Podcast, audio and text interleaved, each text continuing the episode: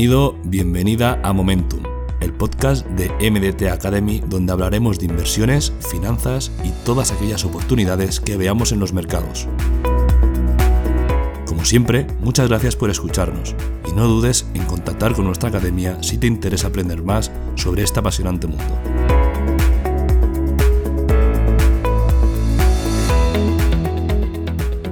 Muy buenas, aquí Eduardo Pérez de Medet Academy y hoy vamos a hablar sobre el merge de Ethereum, es decir, la fusión. Este cambio que va a haber tan importante de su algoritmo de consenso en los próximos días, concretamente el 15 de septiembre, y donde Ethereum pasará de Proof of Work, es decir, un tipo de algoritmo de consenso parecido al de Bitcoin, a Proof of Stake, un algoritmo de consenso que usan redes como por ejemplo Cardano. ¿Por qué es importante esto? Por dos motivos. El primero es porque jamás ha habido un cambio de red tan importante y tan grande como la de Ethereum, de tal envergadura. Y segundo, porque esto convertirá a la red de Ethereum en una red mucho más, eh, digamos, eficiente y medioambientalmente mm, eh, friendly, digamos, ¿no? Amistosa, ¿no? Entonces, ¿Por qué es importante esto? Porque hay muchísimo, muchísimo dinero esperando en invertir en proyectos ESG, proyectos que sean responsables social y medioambientalmente hablando. Y también ¿por qué? Porque además Ethereum sería una proeza técnica que haría que su equipo desarrollador y el equipo de personas que están liderando este cambio eh, destaque por encima de otros proyectos cripto. Entonces, en este vídeo lo que quiero es hablar de 10 cosas importantes que hay que tener en cuenta de la fusión, algunos conceptos erróneos que pueden hacer que, eh, bueno, pues que las personas digamos, eh, crean que van a pasar cosas que no van a pasar y otras cosas que sí van a pasar que quizás no les están dando la importancia la importancia que deberían y más importante, creo que con este vídeo vas a entender muchísimo más Ethereum, vas a entender por qué me encanta, porque es mi proyecto favorito dentro del mundo cripto, aparte de Bitcoin, pero bueno, Ethereum se lleva, se lleva mi corazón, para que me entiendas, y sobre todo vas a entender por qué creo que va a ser un activo que, digital que probablemente pueda superar al Bitcoin aún en unos años vista. Así que si quieres entender por qué la fusión podría ser un evento mucho más importante que un halving, quédate a este vídeo que te lo voy a contar. Antes de empezar con el vídeo, me gustaría invitarte a que pruebes nuestra página de cursos gratuitos. Verás que tenemos un montón de cursos distintos, tanto de trading como de bolsas, como de criptos. Eh, puedes probar todos los que quieras y son completamente gratuitos. Lo único que tienes que hacer es acceder, introducir tus datos y podrás acceder a un contenido gratis y de mucho valor. Y si lo que buscas es estar al día de todas las novedades en materia económica y de inversión, te recomiendo que entres a nuestro grupo de Telegram donde cada día publicamos nuevo contenido, vídeos, análisis, y muchísimo más. En la descripción de este vídeo encontrarás los links tanto para entrar en los cursos gratuitos como para entrar en el canal de Telegram. Si hay un evento que llevo siguiendo durante todo este tiempo es eh, el merge o la fusión de Ethereum. Básicamente porque se trata de probablemente el evento más importante que pueda haber en una red como la de Ethereum eh, desde que nació, básicamente, desde que se hizo su ICO. ¿Por qué? Porque se cambiará el algoritmo de consenso desde el Proof of Work, el mismo que utiliza ahora, el mismo que utiliza Bitcoin, quiero decir, a Proof of Stake, algoritmo que se utiliza, por ejemplo, en redes como Cardano. ¿Por qué es importante esto? Primero, porque nunca había sucedido que una red de las, eh, de las características y la envergadura de Ethereum eh, cambiara su algoritmo de consenso. Y segundo, porque el algoritmo de consenso sería tan, algo como, por ejemplo, las tablas de leyes de de Moisés, ¿no? Donde básicamente donde todo va a misa, es decir, cuando hay alguna duda se recurre al algoritmo de consenso, se recurre a ese procedimiento para encontrar la verdad. Y básicamente, en este caso, la verdad a partir de ahora no se va a encontrar con un gran consumo de energía y potencia computacional, sino que va a ser con un gran eh, bloqueo de capital. En este vídeo te voy a explicar 10 cosas más un pequeño bonus que debes saber sobre el merch, más que nada porque ha habido muchísima literatura, se ha hablado muchísimo y quería aclarar algunos conceptos y un poquito cómo creo que van a ir sucediendo las cosas. Así que sin más dilación, vamos a por ello. En primer lugar, el precio. A mí me gusta antes, que, antes de analizar cualquier cosa, antes de entrar incluso en, valorar fundamentales de alguna noticia o fundamentales de algún proyecto, me gusta ver cómo está su precio antes, ¿no? Luego también, evidentemente, para tomar decisiones de inversión, para, entrar o salir también lo hago, pero antes me gusta tener la perspectiva que ofrece el precio, especialmente si lo miras eh, con varios meses de, digamos, de de horizonte temporal, ¿vale? En este caso, ¿qué tenemos? Aquí tenemos la, la gráfica del Ethereum dólar en este caso la he cogido de Coinbase. Coinbase algún día os explicaré por qué, por qué tomo Coinbase como referencia y es básicamente, os lo explicaré con más detalle, pero bueno, es básicamente porque eh, digamos que es uno de los tres exchanges que dictan o que lideran la acción del precio. Esto lo, lo, sé a través de un estudio que pretendo hacer un vídeo también explicándote de los motivos, por qué, sucede esto, y me gusta tomar como referencia Coinbase, Coinbase Pro, también en, como digamos para, para, poder evaluar la acción del precio ¿no? aquí tenemos el gráfico de Ethereum. Perdonad yo ya sé que no soy Mauro ni Pau que hacen unos gráficos brutales. Yo he intentado simplificarlo muchísimo ¿no? nosotros veníamos de una tendencia alcista que tuvo un tropiezo fuerte en el verano primavera-verano de 2021 aquí tenemos fuertes caídas. Aquí hubo por ejemplo todo lo que todo el ataque del gobierno chino hacia los mineros que tuvieron que emigrar y gran parte de ellos se fueron a Estados Unidos. Eh, podemos ver que incluso después de eso eh, el precio fue subiendo. En este caso no me refiero a los mineros de Ethereum, sino principalmente les afectó a los de Bitcoin. Pero bueno, seguramente había también eh, pools de minería de Ethereum que tuvieron que buscar su lugar, ¿no?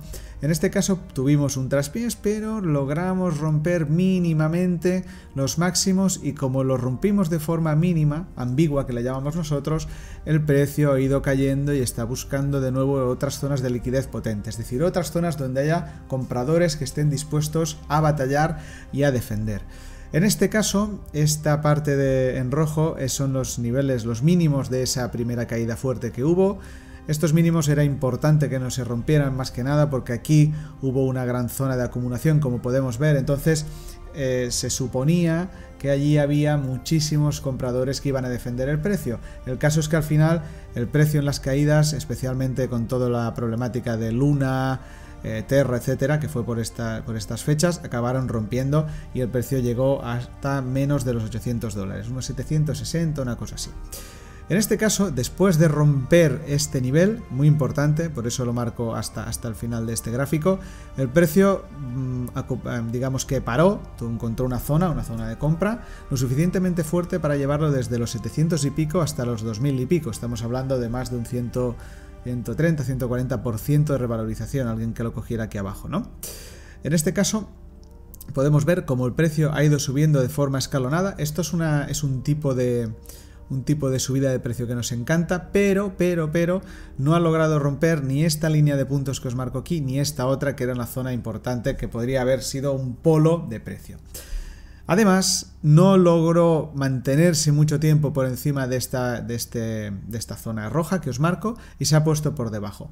Por lo tanto, podemos decir que el precio lo está intentando, pero no está siendo capaz de superar estas zonas de venta.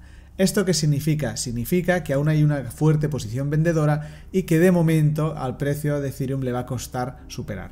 También puede cambiar. ¿Cuándo suele cambiar? Y esto no es un vaticinio, ni mucho menos sé lo que va a pasar. Y nosotros, yo siempre lo digo, los traders no nos dedicamos a hacer vaticinios ni, predicciones. Nosotros actuamos en base al pasado, lo que está sucediendo, y en base a lo que ha ocurrido un tiempo atrás. Entonces, yo creo que es muy probable que Ethereum se vuelva a ir a visitar esta zona verde, donde ¿Ves? Le costó, le costó romper, luego volvió a venir. Y si no va hasta la zona verde, se irá muy cerquita. ¿Por qué? Porque es una zona de donde hay liquidez, una zona donde hay compradores. Y los vendedores siempre necesitan ir a buscar compradores para poder, digamos, deshacerse de sus posiciones. Por eso es probable que vaya a visitar esta zona. ¿Qué cambiaría? Cambiaría, y para esto nos tendríamos que ir a temporalidades más bajas, y esto ya es más lo que hacen mis compañeros que hacen, digamos, una operativa más swing, más intradía. En este caso, iríamos a ver que se rompen estos puntitos de aquí, estos máximos, y podría pasar que fuera a buscar esta zona que era la que teníamos prevista que fuera a buscar desde el principio y que no ha logrado ni darle un besito. Por lo tanto, tenemos a Ethereum bajista, tenemos a Ethereum que de momento está buscando combustible en caso de que quisiera volver a, salir, a subir y que muy probablemente por la zona de los 1200, 1300, eh, entre 1100 y 1300 pueda ser esa zona donde encuentre esa liquidez para hacer una intentona más. ¿Por qué creo que podría haber una intentona más? Porque creo que el hype y un poco el entendimiento de lo que significa el merge o la fusión no, está, no se está reflejando en el precio y que si no lo está haciendo ahora es porque probablemente la información que está trascendiendo creo que se está malinterpretando, ¿no? Creo que había mucho hype con respecto a esta fusión porque la gente creía que eh, este cambio eh, lograría hacer más cosas, luego lo veremos, más cosas con respecto a pues, escalabilidad, etcétera, pero creo que la gente no está siendo o sea, consciente de la importancia de que una red del tamaño de Ethereum, la segunda más importante dentro del mundo cripto, pase a tener un algoritmo de consenso proof of stake y a partir de ahí pueda construir una, una red mucho más escalable, mucho más eficiente, mucho más descentralizada, etcétera, ¿vale? Por lo tanto, vamos a por ello. Vamos a entender, a entender el motivo o el sustento de estos cambios. Para ello vamos a hablar de Proof of Work. Ahora mismo, ahora mismo Ethereum está basado en el Proof of Work. ¿Qué significa? Significa que hay mineros que van validando los bloques y que se minan alrededor de 6.500 por día, lo que es el equivalente a 4,5 bloques por minuto. Aquí podemos ver, de hecho, una, fotografía de la cantidad de, bloques que se van minando eh, a, cada, a cada minuto por día. Aquí hubo una bajada, básicamente porque también em, hubo también una, bajada de uso de la red y esto, y esto, y esto suele pasar, ¿no? Pero en este caso podemos ver que se minan aproximadamente unos 6.500 bloques por día.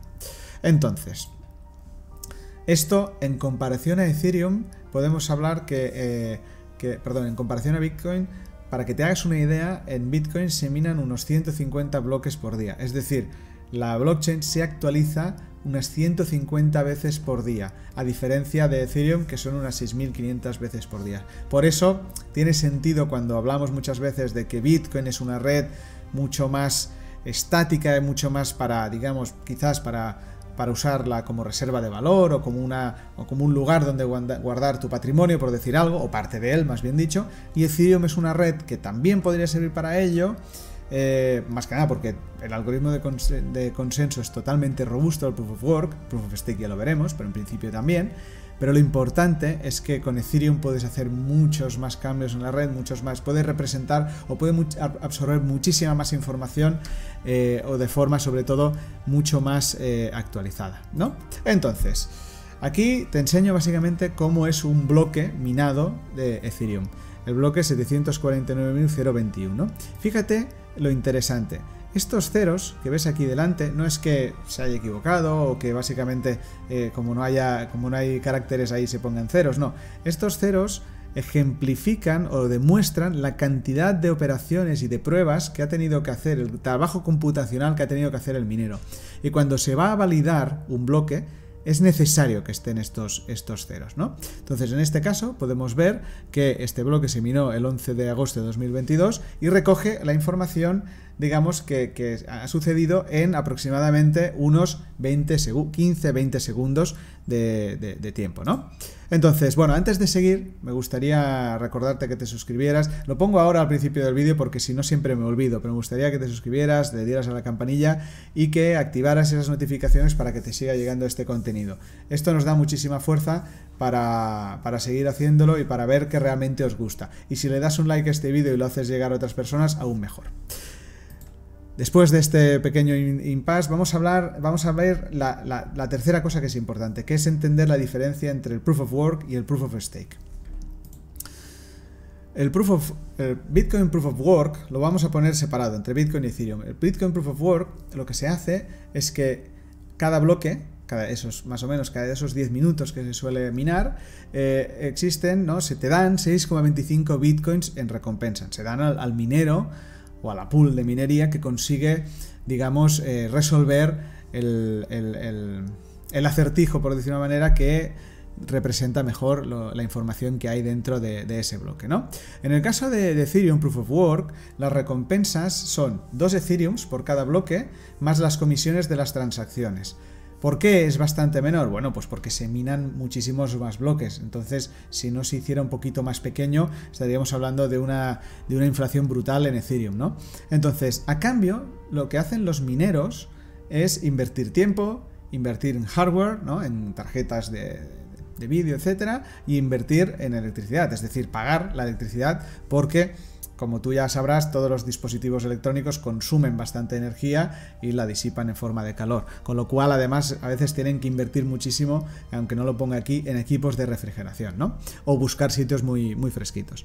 En este caso, podemos ver, y esto ya te lo digo más que nada como, curiosidad, cómo son las recompensas de Ethereum, para que lo veas claramente. Se han repartido ¿no? entre el minero 2,015 ETC Ethereum. ¿Y esto cómo, cómo, cómo funciona? Pues mira, los dos Ethereum nuevos que se han generado, que se han emitido por parte del protocolo, y luego se han cobrado 0,07, 07, etcétera, eh, Ethereums en cuestión de, comisiones. Pero como desde el, el, IP 1559, es decir, desde la actualización London, la, hay como dos, digamos, hay como dos eh, comisiones, las que se llevan los mineros y las que se queman.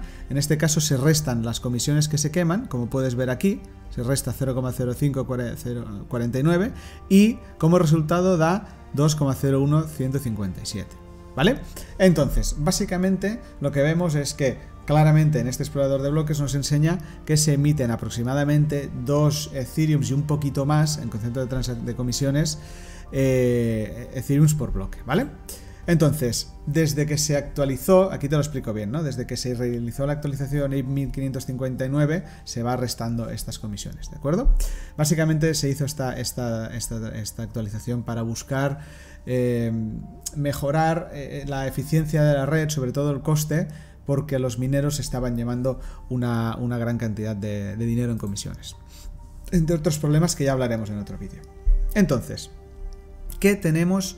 Cuando haya la actualización. Evidentemente Bitcoin seguirá igual, ¿no? Bitcoin seguirá con sus 6,25 Bitcoins por bloque, que se irán reduciendo en cada halving, hubo uno en el 2020, entonces habrá otro en 2024, y Ethereum Proof of Stake lo que hará es, por un lado, eh, cambiar todo el algoritmo de consenso, los mineros pasarán a ser validadores, es decir, pasarán a ser personas que bloquean Ethereum para poder validar esos, bueno, bloquean Ethereum y evidentemente hacen, hacen funcionar un software que permite validar los, eh, las transacciones y a cambio irán recibiendo recompensas, que más o menos de momento se calculan, según los Ethereum que estén bloqueados en la red, que rondarán entre el 4,6% y el 10,3% anual, lo cual no está nada mal.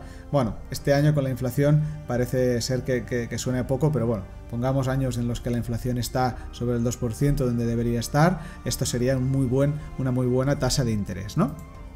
Entonces, ¿cuántos Ethereum están bloqueados en la Bitcoin Chain, que luego te explico lo que es ahora mismo? Pues tenemos más de 13 millones de Ethereum bloqueados. Estos Ethereum están bloqueados en la Bitcoin Chain, que es la red de pruebas que, digamos, donde se ha testeado todo eh, para preparar la fusión y estos mineros, perdón, estos validadores están recibiendo ya sus comisiones en forma de nuevos Ethereum, ¿no? Entonces, sigamos.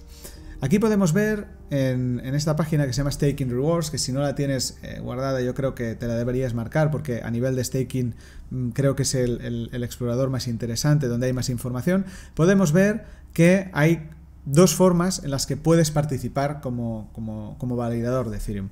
Puedes correr, hacer correr tu propio validador, con lo cual tendrías que tener un software y, bloquear 32 Ethereum y obtener un 4,59% eh, digamos anual de recompensas o irte a una, pool de staking, que luego te explicaré cómo es, para, digamos, eh, sacar una, comisión o un interés de un 4,08% y digamos que esa pool se encarga de toda la gestión necesaria para, eh, para, efectuar la validación de bloques, ¿no? Entonces, eh, esto es importante porque este, esto es una carta que se envió desde Coinbase digamos, desde la, sección institucional de Coinbase a sus, a sus clientes, donde decían que cuando haya el paso, ¿no? cuando se produzca la fusión, se espera que las, las digamos, eh, los intereses que se generan por hacer la validación de bloques, por ser validadores, por bloquear nuestros Ethereum, suban de este 5% que están ahora a prácticamente entre un 9 y un 12%. ¿Por qué?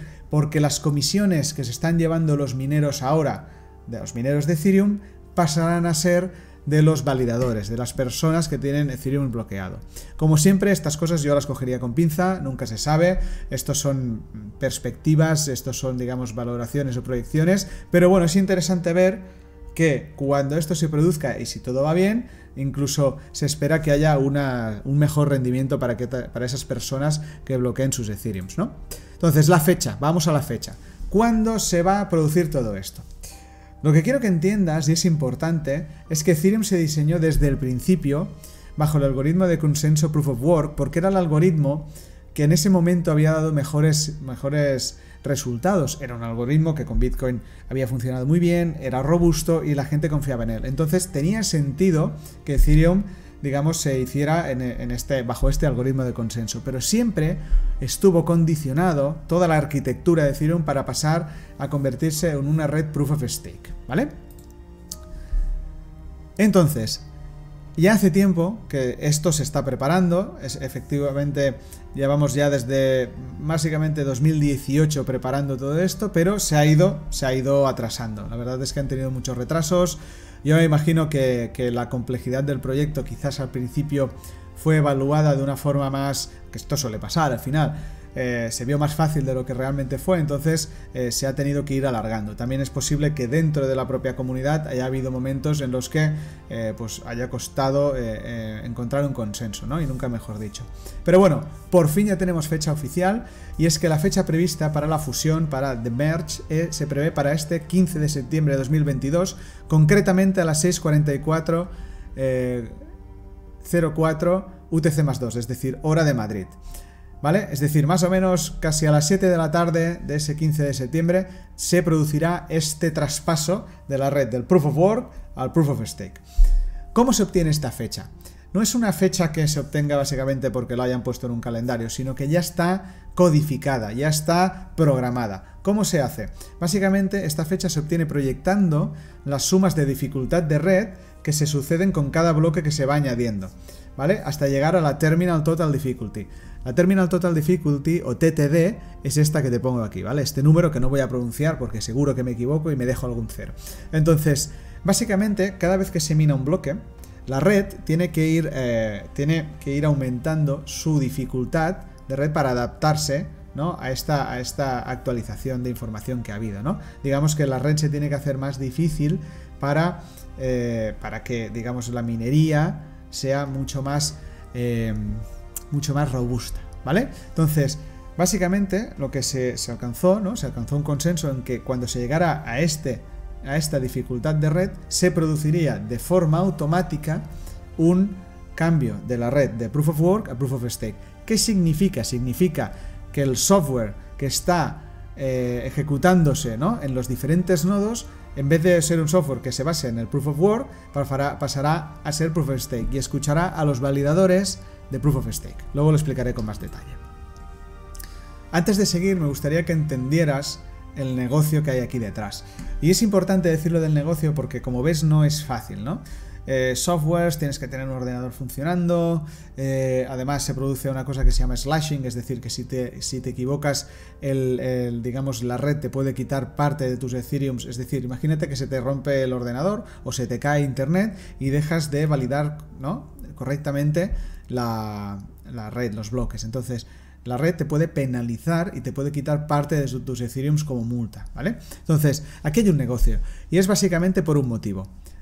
Para tú ser validador y correr en tu propio ordenador, imagínate, el software de Ethereum, tienes que bloquear 32 Ethereum, que a día de hoy son 53.972,80 euros, cogiendo un precio, bueno, esto cuando lo preparé fue del 19 de, agosto, entonces cogiendo un precio de, de 1.686 euros por Ethereum.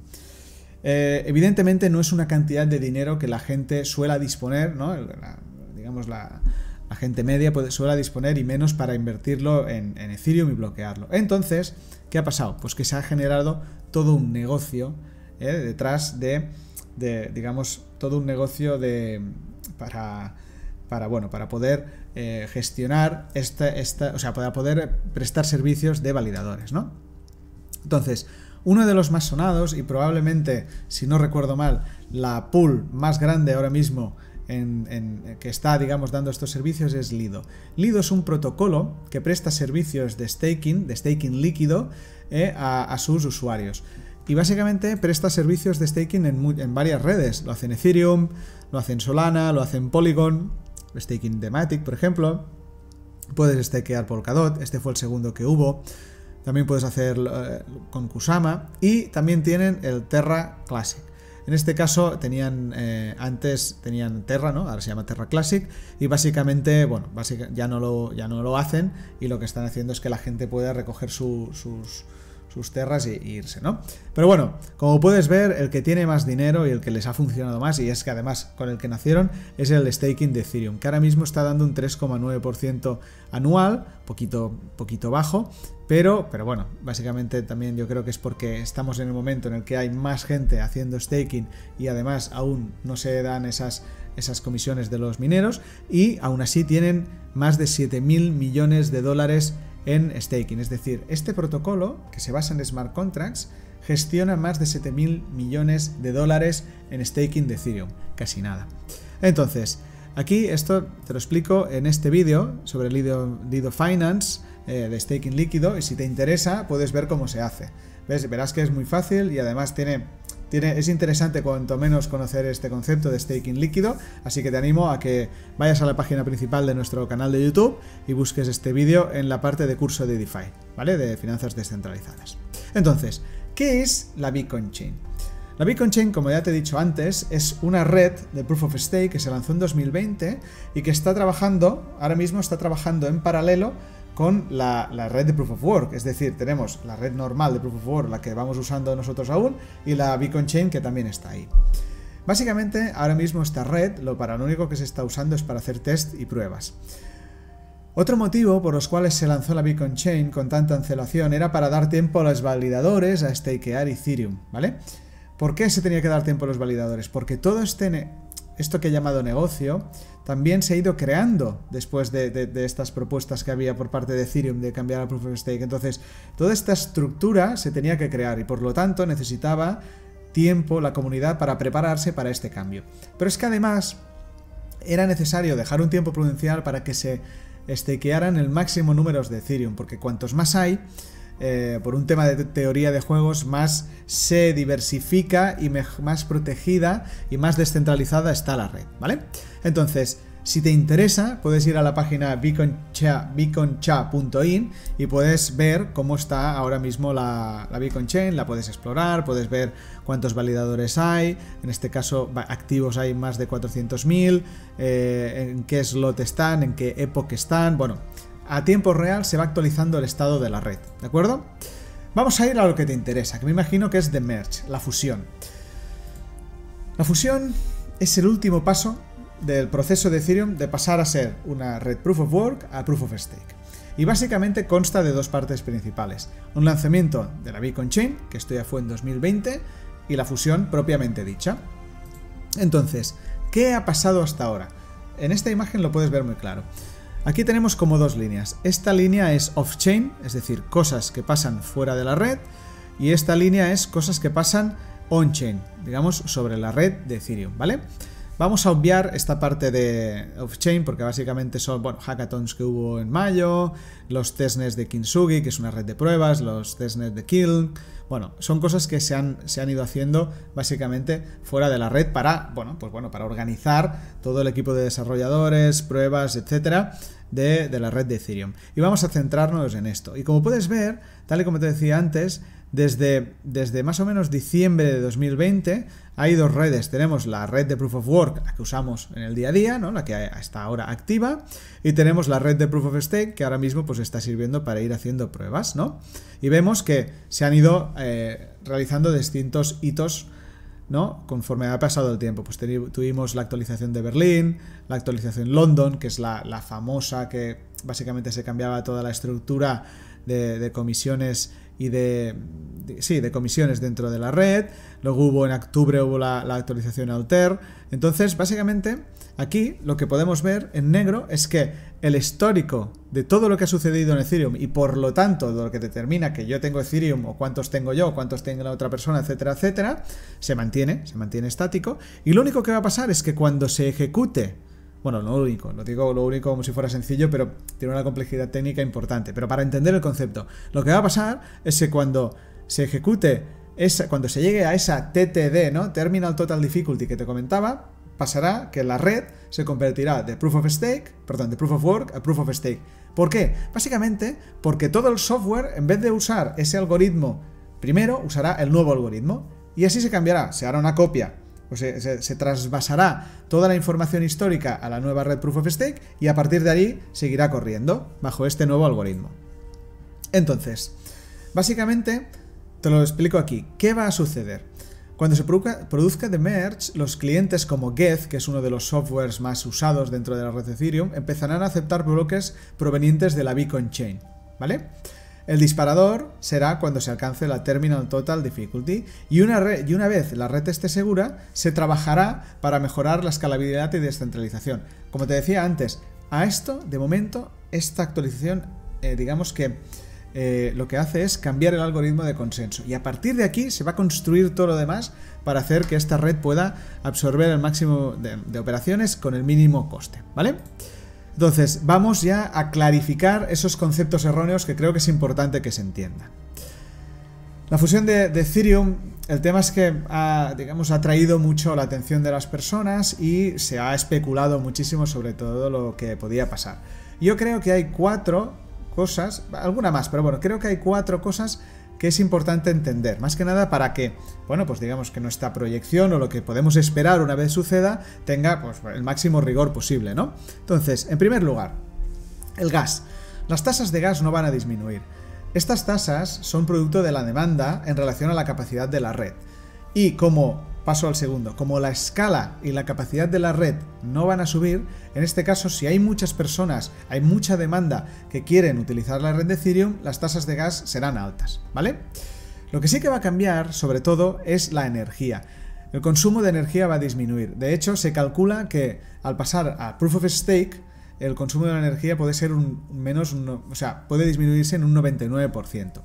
Y también es importante, y esto es especialmente importante, no habrá liquidez para los Ethereums que bloqueemos. Es decir, los validadores, cuando haya el merge, aún no podrán sacar esos Ethereums que han, que han, que han digamos, que han bloqueado. Esto se sucederá en actualizaciones posteriores. Eso sí, todas las comisiones que se generan sí, porque son nuevos Ethereum que se irán generando, es decir, no estarán bloqueados en la Bitcoin Chain y por lo tanto sí que los podremos sacar y vender o hacer lo que queramos. ¿De acuerdo? Creo que era importante aclarar estos conceptos. Esta imagen me gustó mucho en su momento y me la guardé y es la, digamos, cómo, cómo la cantidad de energía que se va que se va consumiendo para, para validar un bloque como si la, ejemplificáramos o la trasladáramos a edificios. En este caso, en el caso de Bitcoin, pues sería el Burj Khalifa, ¿no? que tiene 830 metros. En el caso del Ethereum Proof of Work, no se queda corto, también es la Torre de Pisa, que tiene 57 metros. Y cuando pasemos al, al Proof of Stake, se calculará que el consumo de energía sería el equivalente a un clavo, ¿no? O un, o un tornillo en este caso, ¿no? Comparación a Bitcoin. Estamos hablando de que esto hará, entre otras cosas, que eh, los fondos y todas estas grandes corporaciones que ahora mismo están focalizando su actividad eh, y su comunicación y, sus esfuerzos en conseguir ser más verdes, sobre todo aupados por las políticas de Occidente, especialmente Europa y en parte Estados Unidos, sobre todo por parte de los demócratas. Entonces, ¿qué va a pasar? Lo que va a pasar es que eh, empezarán, al menos bajo mi punto de vista, a mirar con otros ojos es Ethereum. Y si Ethereum logra hacer esta transición de forma ordenada y normal y sin fallos, se los mirarán con mucho cariño, porque todo lo que tenga la etiqueta verde cada vez es más invertible. Pero es que además es importante. Si Ethereum, con el paso al Proof of Stake y otras actualizaciones que vaya haciendo, se descentraliza, aún tendrá muchísimo más eh, interés por parte de estos grandes fondos y de estas grandes corporaciones. Esto es un poco una opinión personal, puede ser que no suceda así, pero es que últimamente veo una tendencia, yo que estudio los fondos y me voy mirando un poquito pues todo, toda su comunicación y un poco toda su proyección y hacia dónde quieren tirar, veo que hay mucho mucho encanto por las etiquetas verdes y mucho gusto por todo lo que sea ESG, eh, ¿no? La guerra. La guerra entre mineros y el Proof of Stake, por decirlo de una manera, entre mineros y la Ethereum Foundation. Los mineros lo que quieren es mantener, ¿no? evidentemente mantener el negocio y mantener el, algoritmo Proof of Work. y por lo tanto están dispuestos a bifurcarse, ¿no? a hacer un hard fork y crear el Ethereum W. ¿Esto qué significaría? Significaría que en el momento en el que se produzca la fusión, una parte de la comunidad eh, decidirá no unirse a esta fusión y crear su propio Ethereum, el Ethereum W. En un hard fork, básicamente lo que ocurre es que un número de personas, ¿no? Las personas que no están de acuerdo, básicamente copian, duplican la red y siguen su camino con sus propias normas. Básicamente dicen, oye, yo esto no me interesa, yo he invertido muchísimo en equipos de minería y tengo mi know-how en ese sector, quizás incluso puedan no fiarse del proof of stake como algoritmo de consenso, estarían en su derecho, y deciden seguir su camino. ¿Qué pasa? Que a nivel comparativo, el Ethereum 2.0 tiene muchos mecanismos de defensa. ¿no? En primer lugar, tiene su comunidad, desarrolladores, la Ethereum Foundation, compañías y protocolos que la apoyan. Por lo que Ethereum W seguramente tenga bajas probabilidades de triunfar, al menos si lo comparamos con, con el Ethereum normal, para que me entiendas.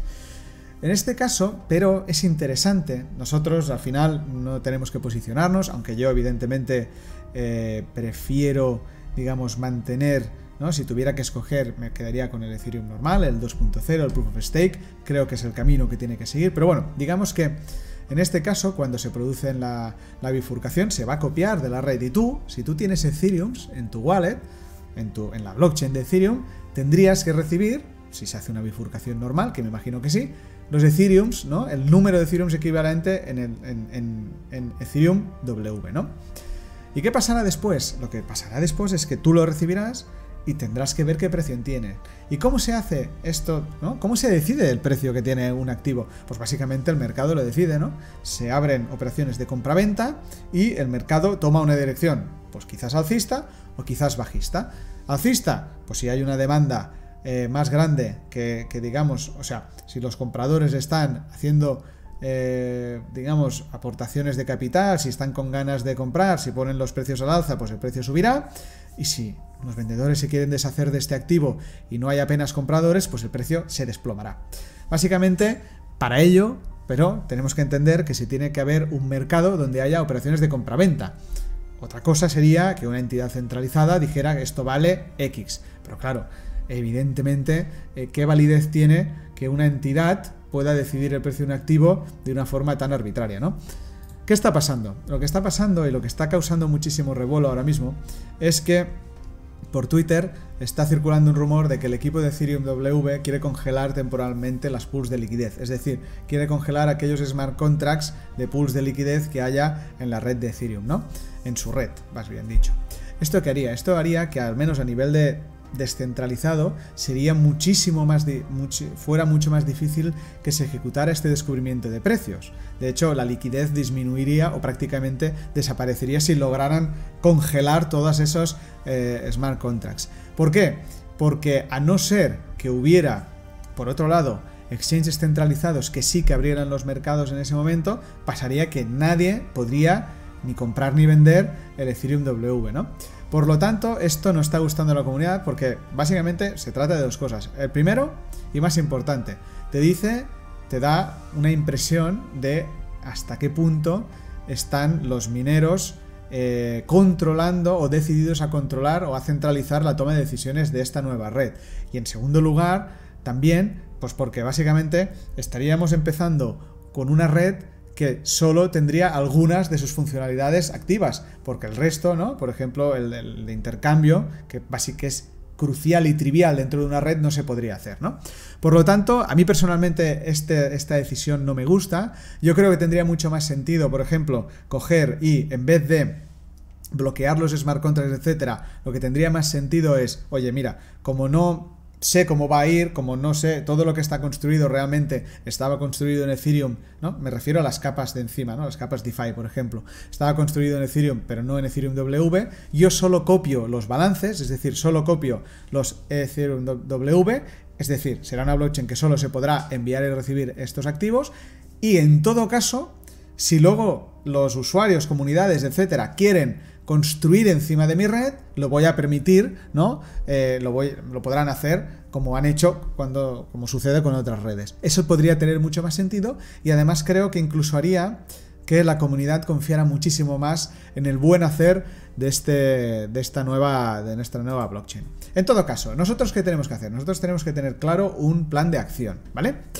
Aquí propongo tres cosas, te propongo tres cosas que puedes hacer para, eh, sobre todo, sacar provecho, que eso es importante, ¿no? Si podemos, eh, pues eso, generar algún rendimiento, pues, pues genial, pero con los mínimos riesgos posibles, ¿no? En primer lugar, propongo, ¿no? Una cosa que podrías hacer si quieres es staking líquido post-merge. Una vez haya pasada la fusión, puedes hacer staking líquido de Ethereum para aprovechar las comisiones, ¿no? Y lo ideal, yo creo, que sería eh, esperar una o dos semanas, ¿no? Que todo se asiente, que todo se vea claro que está funcionando bien y allí ya puedas, pues quizás ponerte a hacer staking, ¿no? No quiere decir que teniendo el dinero en tu wallet no pueda pasar nada, pero yo creo que cuando algo es nuevo, casi lo mejor es siempre esperar un poco, ver cómo se, se ejecuta digamos, las operaciones en la blockchain y luego unirte, ¿no? Después, otra cosa que también puedes hacer es aumentar tus Ethereum W. ¿Cómo? El hard fork, como he dicho, va a suponer una bifurcación, ¿no? Que de Ethereum se va a crear una nueva copia que es el Ethereum W. Entonces, cualquier persona que tenga Ethereum recibirá el equivalente, ¿no? En Ethereum W, ¿no?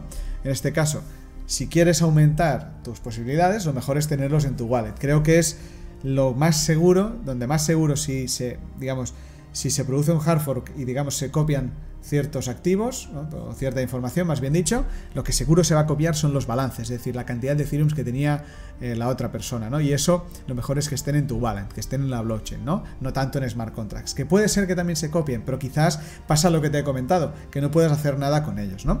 Y después, para los más conservadores, yo creo que si te da miedo lo que pueda pasar en Ethereum con todo este caso de la fusión, puedes mover tu capital en los últimos días eh, al final hay bastante liquidez, a no ser que tengas muchísimo, eh, tienes bastante liquidez para irte al dólar o al oro, Pax Gold, por ejemplo, ¿no? Esta, esta cripto que emula el precio del oro, y puedes esperarte así, con este, con este tipo de, de, de, activos. Lo puedes hacer incluso dentro de un exchange, porque así no estás dependiendo de la blockchain. ¿Que ves que va bien? Puedes volver a comprar Ethereum o no, lo que tú quieras. ¿Que va mal? Tienes estos activos. Eso sí, sería importante que no utilizaras tokens de Ethereum, porque también si Ethereum fuera mal, a esos tokens les afectaría, ¿no? En este caso, Pax Gold no sería el indicado. Podrías usar, por ejemplo, eh, Binance USD o alguno similar, ¿no? O simplemente lo que podrías hacer es holdear tus Ethereums. ¿Por qué? Porque según las proyecciones que están habiendo, Básicamente lo que puede ocurrir cuando haya este, cuando se produzca esta fusión es que Ethereum se convierta en un activo deflacionario, es decir, que en vez de crecer su oferta circulante vaya disminuyendo. Y esto es una cosa que no suele pasar casi casi con ningún activo de la Tierra. Y es que sea deflacionario, es decir, que la cantidad que haya sea menor. Y por lo tanto, a igual demanda, los precios podrían tender a subir. Incluso si esto sucediera, podría ser que aumentara la demanda. Por lo tanto, una cosa que puedes hacer es básicamente despreocuparte eh, y mantener tus Ethereum en tu wallet y simplemente disfrutar de todo el espectáculo e ir aprendiendo, porque al final lo más importante es eso, ¿no? Pero bueno, no me quería ir sin hacer un bonus. Y este bonus es para hablar de Ethereum Classic. No sé si lo conoces, porque quizás es una red que estuvo más de moda en 2018, 2017, pero bueno, te lo explicaré. Ethereum Classic es el Ethereum que había antes del hackeo que tuvo Ethereum en 2016.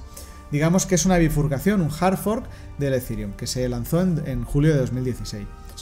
Digamos que es básicamente el objetivo es el mismo, que es el de operar una red de contratos inteligentes con capacidad de, de alojar aplicaciones descentralizadas. Básicamente, la diferencia es que el token nativo es el Ethereum Classic. Ethereum Classic lo que propuso fue preservar la integridad de la red después del hackeo, ¿no? Que este hackeo robaron, durante este hackeo se robaron ni más ni menos que 3,6 millones de Ethereum. En este caso, cuando se intentó, eh, por ejemplo, Vitalik y otras personas propusieron revertir la red, ¿no? Es decir, eliminar de, la red o eliminar de, de, la blockchain este hackeo y seguir con el Ethereum que conocemos ahora, pero hubo una parte de la DAO, de la Organización Autónoma Descentralizada, que decidió no hacerlo, se bifurcó y creó Ethereum Classic. Por lo tanto, Ethereum es un legado de la cadena Ethereum, tal cual como, como estaba antes, desde, desde 2016, y básicamente sus creadores son Vitaly Buterin y Gavin Wood, es decir, se ha, se ha mantenido la red bastante similar a la que estaba antes, ¿no? Entonces, básicamente es el Ethereum más primario que hay hasta la fecha, ¿no? En este caso, ¿por qué es interesante? Pues porque el hash rate de Ethereum Classic está subiendo mucho. Eh, si antes de los rumores y de, o bueno, antes de que hubiera todo este esta pequeña guerra que está habiendo en agosto, eh, hubiera, si había más o menos unos 25 eh, terahashes, ahora ha subido a 35. Estamos hablando de una subida de casi el doble. Por lo tanto, están entrando mineros a trabajar con Ethereum Classic. Por lo general esto es interesante porque lo que suele suceder es que el precio suele seguir el hash rate, al menos en una primera instancia. Por lo tanto, si se produce una demanda de esta red, si se produce una entrada de usuarios y un, aumento del uso, podría podría afectar positivamente al precio de Ethereum Classic.